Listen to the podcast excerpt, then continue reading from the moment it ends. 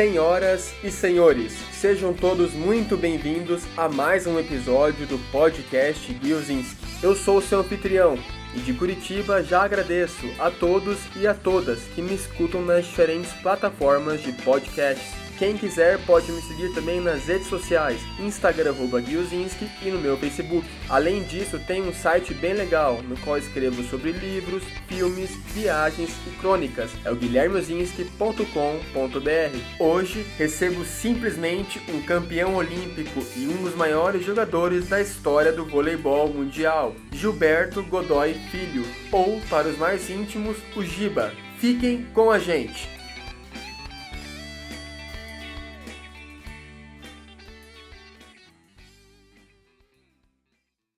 Estamos começando mais um episódio do podcast Guiozinski e hoje recebo um convidado mais do que especial. Estou simplesmente com Gilberto Godoy Filho, o eterno camisa 7 da seleção brasileira de voleibol, o Giba. Giba, tudo bem com você? Tudo bem, Guilherme, tudo tranquilo. Nos cuidando, né, no meio dessa pandemia, acho que todo mundo está tá bem, bem preocupado com tudo isso, mas a gente precisa, precisa bastante se cuidar. Minha esposa está grávida de oito meses, então o negócio vai ficar recluso em casa para que a gente possa possa ter essa. que a Briana possa vir com muita saúde. Isso que eu ia comentar também, quando esse episódio estiver lançado, a Briana já terá nascido, com certeza estará alegrando a sua vida e da sua esposa Maria Luísa, com muita saúde, esperamos. Giba, você tem uma carreira que dispensa comentários, né? Você foi ouro em Atenas, nas Olimpíadas de Atenas em 2004, com aquela seleção que tinha Nauber, Dante, Serginho, comandado pelo Bernardinho também. Você foi prata também em Pequim 2008, Londres 2012, além, é claro, do ouro no Pan Pan-Americano de 2007, no Rio de Janeiro, e oito títulos da, da, Liga Mundial de Vôlei, que é uma das competições mais difíceis do voleibol mundial. Inclusive, você foi campeão junto com a seleção brasileira cinco vezes seguida, entre 2003 e 2007. Além, é claro, de ter sido o melhor jogador de, em Atenas, 2004, e também na Liga Mundial de Vôlei em 2006. Eu queria que você começasse, Giba, compartilhando com os ouvintes, com o pessoal de casa, um pouquinho da sua história, da sua infância e como o voleibol entrou na sua vida. Então, meu, meu pai jogava futebol de salão em Londrina, Londrina, né? Eu era, eu ia assistir ele sempre, estava lá vendo os jogos, sempre participando de to todos os tipos de esporte, né? É, futebol, basquete, futsal. E acabou que, que quando eu entrei no vôlei, foi assim um amor à primeira vista, porque realmente eu não me dava muito bem com contato físico e, e o voleibol a gente tem uma rede no meio, né? Então, não tem nenhum tipo de problema. E realmente é, é um esporte que eu entendi que é, é, completamente individual e totalmente coletivo, né? Porque diferente dos esportes, outros esportes coletivos, né? Handebol, basquete, futebol, é, você, se você erra um passe, a pessoa pode até ir lá e tomar a bola de novo. Voleibol, se eu erro um saque, não volta mais. Então eu fiz um erro individual e meu time pagou por esse erro. Então isso foi uma coisa que me cativou muito, trabalho em equipe e que isso sem dúvida nenhuma eu levo, continuo levando para minha vida inteira. Voleibol é um esporte que ele não, como você disse, não tem contato físico, mas ao contrário do que muita gente pensa, ele tem sim bastante jogo em equipe, é jogo coletivo principalmente. Hoje, Giba, você faz palestras, né, abordando temas como competitividade, motivação, foco no resultado, superação de desafios e também, é claro, o trabalho em equipe. Eu queria saber, Giba, o que atraiu você especificamente nessa área de palestras? Eu acho que o conhecimento que eu tive, né, eu gosto muito de ler e a leitura me levou a entender, né, um pouco do, do da parte empresarial. É, e isso me mostrou cada dia mais que o, o, esporte ele tem tudo a ver com uma empresa. Então, como você falou, tem o Bernardo que é o técnico, tem o presidente da empresa, tem o segundo técnico, tem o CEO, tem o CFO, tem, e por aí vai. E nós somos as pessoas que executam isso. Então é o que acontece nas empresas. Então eu comecei a fazer links a respeito de como ter uma cadeia de comando, né? A cadeia de comando agora recentemente eu tô, tô lendo, é, é, li um livro, tô lendo outro livro sobre os navies americanos e a cadeia de comando. Então a gente vê como funciona isso e como as empresas funcionam. Então isso que me instigou muito para que eu para que eu, eu dividisse, compartilhasse essa experiência que eu tive no esporte e que, sem dúvida nenhuma, a gente viu já em várias empresas que, que se cabe essa, essa aplicação de, de, dessa cadeia de comando dentro das empresas. Isso que eu acho bastante interessante também, porque muitos outros ex-atletas, entre eles também o maior do nosso basquete, o Oscar Schmidt, depois que param de jogar, vão para essa área de palestras e compartilham toda a sua vivência com diferentes pessoas ao redor do Brasil, muitas vezes ao redor do mundo também. Você foi um dos grandes nomes do voleibol mundial, um dos maiores jogadores da história também na nossa seleção brasileira. E eu queria saber, Giba, como foi o seu caminho até chegar na seleção seleção brasileira era uma obsessão que você tinha ou foi algo que aconteceu simplesmente de maneira natural também? É, um pouco dos dois, né? Meu sonho era jogar uma Olimpíada, sem dúvida nenhuma, era, era estar presente numa Olimpíada. E, mas meu caminho foi, foi bem rápido, assim. Eu comecei a jogar em 89 em Londrina, é, depois de que eu fiz, tive um acidente de 150 pontos no braço tem uma cicatrizinha meio, meio sinistra aqui no braço. E logo depois disso, meus pais se separaram, eu vim para Curitiba. Aí já em 90 eu já comecei a jogar no, no círculo militar. 91 eu joguei meu primeiro brasileiro pelo Paraná. 92 eu fui, fui pré-selecionado para a seleção, mas acabei não indo. E 93 eu, eu acabei indo para o primeiro Mundial Infanto Juvenil, onde a gente foi campeão, eu fui melhor jogador da competição, e ali eu resolvi seguir carreira. 94 a gente jogou o Sul-Americano Juvenil, 95 o Mundial Juvenil, né? Então foi infanto, 93, 94 juvenil, 95 no de, logo depois do Mundial Juvenil, o Zé Roberto já me convocou para a seleção brasileira principal. Então foi uma foi assim uma trajetória rápida, né? mas que, sem dúvida nenhuma, nada se, se constrói sem o esforço, a dedicação e, sem dúvida nenhuma, o sacrifício que você faz. Mas te falo de Guilherme, de coração, eu faria tudo de novo, porque, cara, defender o meu país é algo que, que é, é, é um orgulho que não, não tem como descrever. É ver a bandeira subindo, escutar seu hino nacional perante as grandes potências mundial, mundiais, isso daí realmente me, a cada campeonato dava uma força maior pra gente. E você vestiu as cores da seleção brasileira com muito brilhantismo também, vale a gente lembrar isso. E para quem não é de Curitiba e está escutando esse episódio, vale a gente ressaltar também que o Círculo Militar, como o Giba falou, é um dos clubes aqui em Curitiba nos mais tradicionais da nossa cidade, tanto no voleibol como no basquete também. Com a seleção brasileira em 2004, você teve ali um grande momento que foi o ouro em Atenas, nas Olimpíadas, quando o Brasil derrotou a Itália por 3 sets a 1. E eu queria saber um pouco mais, Giba, dos bastidores da partida, como foi a preparação para aquela final e o que você sentia também na noite anterior à partida. Quais eram os seus sentimentos? sentimentos? Cara, se eu falar, o jogo, se eu não me engano, foi duas horas da tarde. É, a gente foi conseguir dormir era umas quatro da manhã, porque estava todo mundo tão ansioso, tão querendo, né, que aquele momento chegasse que todo mundo foi dormir bem tarde, conversando sobre o jogo, sobre as estratégias, enfim. Mas o, o, o engraçado foi quando a gente chegou, né, no dia mesmo, no ônibus, aquela que era aquela bagunça, todo mundo conversando, todo mundo foi quieto, ninguém falava nada. E aí eu lembro que a gente chegou no vestiário, o Ricardinho falou assim: ó, vocês estão aí, todo mundo tá quietinho. Se vocês não fizerem a bagunça que vocês sempre fizeram, eu não vou dar bola para ninguém. E aí, aí, quebrou o gelo, assim, né? Então aquilo ali foi um momento de descontração para que a gente voltasse a ter aquele foco, aquela concentração para o jogo. Mas realmente é, é, é, ímpar, né? É um momento único. Você está ali. Eu coloco sempre o seguinte: quantas pessoas existem no mundo? Em torno de 7 bilhões. Quantas delas participam de uma Olimpíada, né? Então, só de participar, muitos países os atletas já colocam um certificado num quadro, eu tenho isso também, e imagina ganhar uma medalha, ganhar três medalhas. Então, realmente, são momentos, momentos únicos. Cada Olimpíada foi um momento único. Atenas, sem dúvida nenhuma, pelo ouro e pelo nascimento da minha primeira filha, foi, uma, foi um momento muito, muito importante. Ah, eu imagino que participar de uma Olimpíada é um grande orgulho, né? Principalmente para quem joga vôlei, o basquete aqui no Brasil e outros esportes também. Falando um pouquinho mais daquele time, Giba, recentemente, numa entrevista ao Globoesporte.com, você disse que aquela seleção foi o melhor time que você viu jogar. Vale a gente lembrar que aquela seleção tinha, entre outros craques como você, o Nauber, o Dante, o Serginho, o Ricardinho, que é um dos melhores levantadores da história do vôlei, além, é claro, de ter sido comandado com muita maestria pelo Bernardinho. Eu queria saber por que exatamente para você aquela seleção foi a melhor que você viu? Ah, eu acho que a gente, dentro de todas essas pessoas que você falou aí, a gente não pode esquecer também o, as pessoas que estão no backstage, né? É, é, que é o seu Altino, que é o Gabiru, que, enfim, que levantavam 5 horas da manhã para limpar a quadra para a gente poder treinar. Então, essas pessoas também são tão importantes quanto o Bernardo, assim como todo o staff, toda a comissão técnica dele. Enfim, é, acho que isso é a primeira coisa que a gente tem que lembrar. E a segunda, acho que não foi eu, né, Guilherme, que falou, né? a gente ganhou um prêmio do, do Comitê Olímpico Internacional como grupo mais vitorioso de todos os esportes no mundo inteiro. Então, a gente não, não, não, esperava de jeito nenhum, né?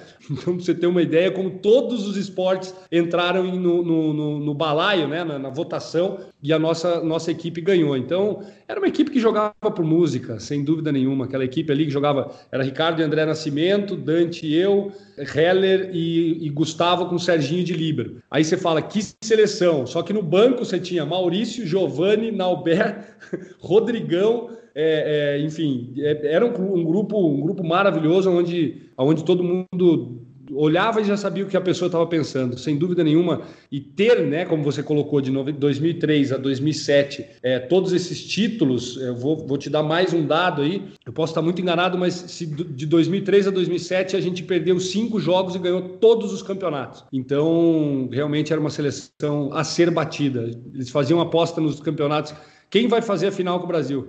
Não, isso que você fala agora também, né? Só, só reforça o fato que não se ganha nenhum campeonato, por exemplo, no vôlei com seis jogadores. Você precisa de, de um elenco de peso, e no caso também, o Maurício e o Giovanni, eles faziam parte, né? Fizeram parte, na verdade, daquela geração das Olimpíadas de 92 também. Giba, falando um pouquinho mais da sua relação com o Bernardinho. O Bernardinho é um dos grandes nomes aqui do nosso esporte brasileiro. Eu queria saber um pouquinho mais da sua relação com ele e quais ensinamentos e lições lições ele te passou ao longo da sua carreira? Eu brinco muito com o Bernardo que eu falo que ele, como técnico, foi meu melhor psicólogo, né? Porque, sem dúvida nenhuma, a coisa que ele mais me ensinou foi gerir pessoas, né? A gestão de pessoas é muito complicado. Ainda mais quando você está tá envolvendo dinheiro, você envolve fama, você envolve ego. E eu acho que o Bernardo ele soube muito bem comandar essa parte junto com, com a nossa geração, é, é, dando um caminho, né? E principalmente é, é tocando no coração de cada um, do jeito que esse cada um gosta de ser tocado ou que realmente ele corresponde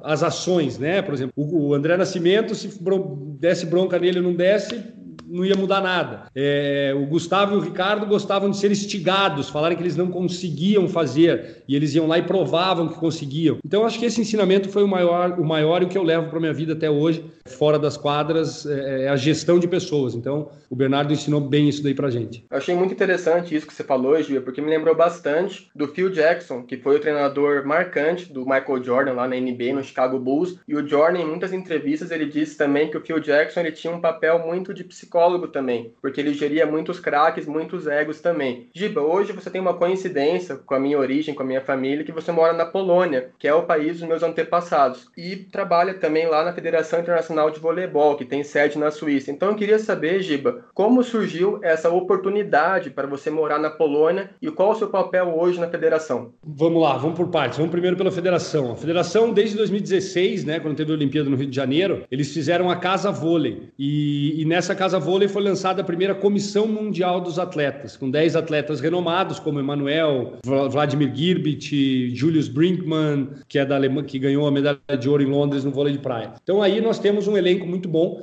onde a gente está conseguindo ajudar vários atletas agora nessa pandemia pelo, pelo board, pelo executivo, e a gente conseguiu ajudar na pandemia vários atletas que estavam em dificuldades, até tentando e precisando parar de jogar vôlei, porque precisava arrumar ali o ganha-pão deles que não, que não teve durante todo, que não está tendo né, durante toda essa, essa pandemia. A Polônia, é, a Polônia eu fui para lá porque eu, eu, eu desenhei um jogo de despedida para mim e na época eu não consegui nenhum patrocinador aqui no Brasil. E a Polônia comprou essa ideia. E na época eu já, já tinha o projeto de Binha, que é contra a obesidade infantil, através da reeducação alimentar dos pais. E, e as leis aqui no Brasil estavam mudando, várias leis mudando, as prefeituras não queriam continuar, as empresas não queriam é, é fazer a doação do lucro real, e a Polônia foi lá e arrumou um investidor para que alguns amigos meus da Polônia que fizessem um aporte direto de, da fábrica sem precisar nenhuma lei fiscal. Então hoje eu toco esse projeto na Polônia, vim para o Brasil só para que minha filha nascesse, mas daqui a pouco eu estou voltando